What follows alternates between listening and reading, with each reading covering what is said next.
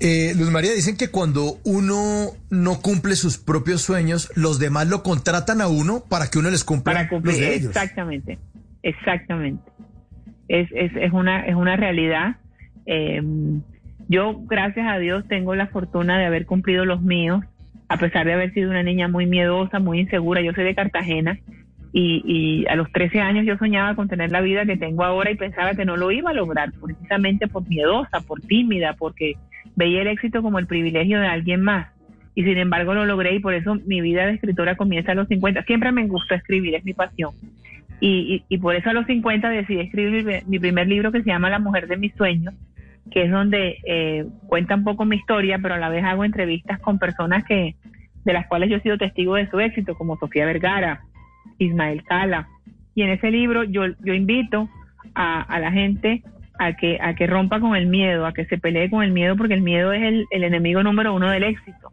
Y luego eh, eh, viene tu momento estelar, que es el segundo libro, donde la invitación es desacomodarse. Ya cumpliste el sueño y ahora qué.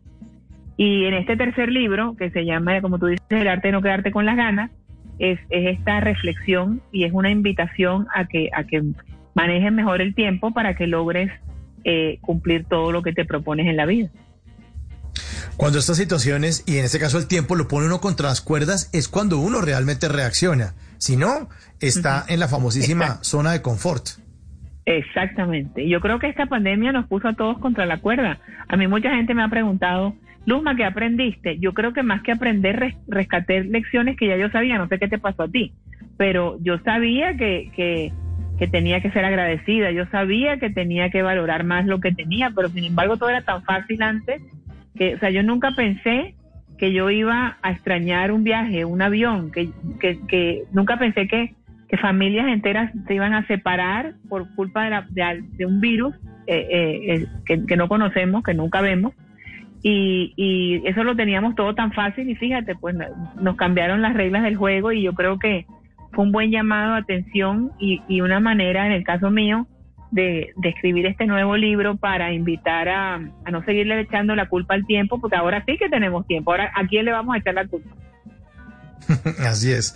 Ahora que usted menciona lo de su niñez en Cartagena, trae uno muchas cargas de niñez y muchos miedos Uf, que quizás los papás muchísimo. sin culpa le, le, le, infundan a uno porque dice, cuidado, mijo, cuidado se cae, no Ajá. se suba ahí.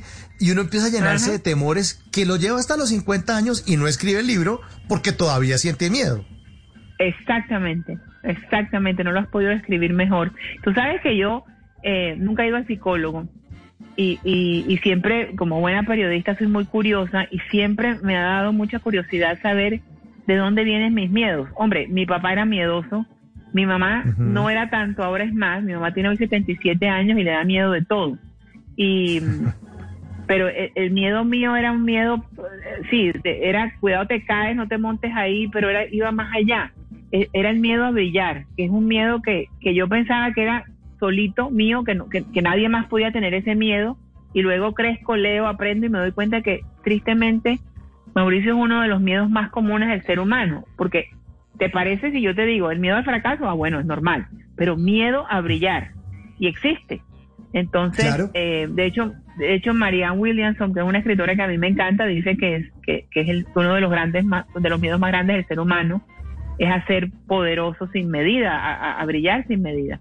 Y es verdad, o sea, y, y, me puse a estudiar y ocurre que por el mismo miedo al que dirán, cuando en el momento en que brillas y sobre, sobresales, y si sobresales, todas las miradas van a estar puestas sobre ti y te van a criticar, van a hablar de ti, y eso es lo que muchas personas, incluyéndome, tememos, y precisamente por eso queríamos estar guardaditas.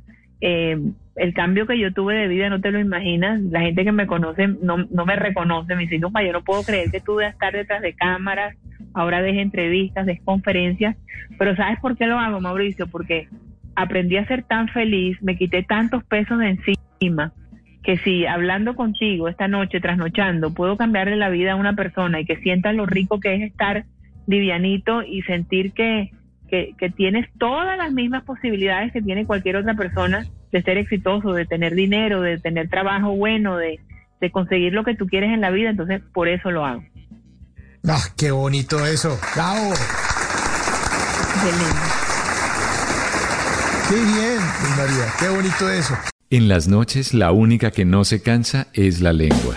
Por eso, de lunes a jueves a las 10 de la noche empieza Bla Bla Blue con invitados de lujo. Le saluda la chilindrina. Soy Bonnie Cepeda. Les habla Michelle Brown. Yo soy Liz Pereira. Checo Acosta, el príncipe del carnaval. Soy Claudia Bamón. Los saludo Alfredo de la Fe. Yo soy Maía. Con buena música, con historias que merecen ser contadas, con expertos en esos temas que desde nuestra casa tanto nos inquietan y con las llamadas de los oyentes que quieran hacer parte de este espacio de conversaciones para gente despierta. Bla bla blue. De 10 de la noche a 1 de la mañana. Bla bla blue. Porque ahora te escuchamos en la radio.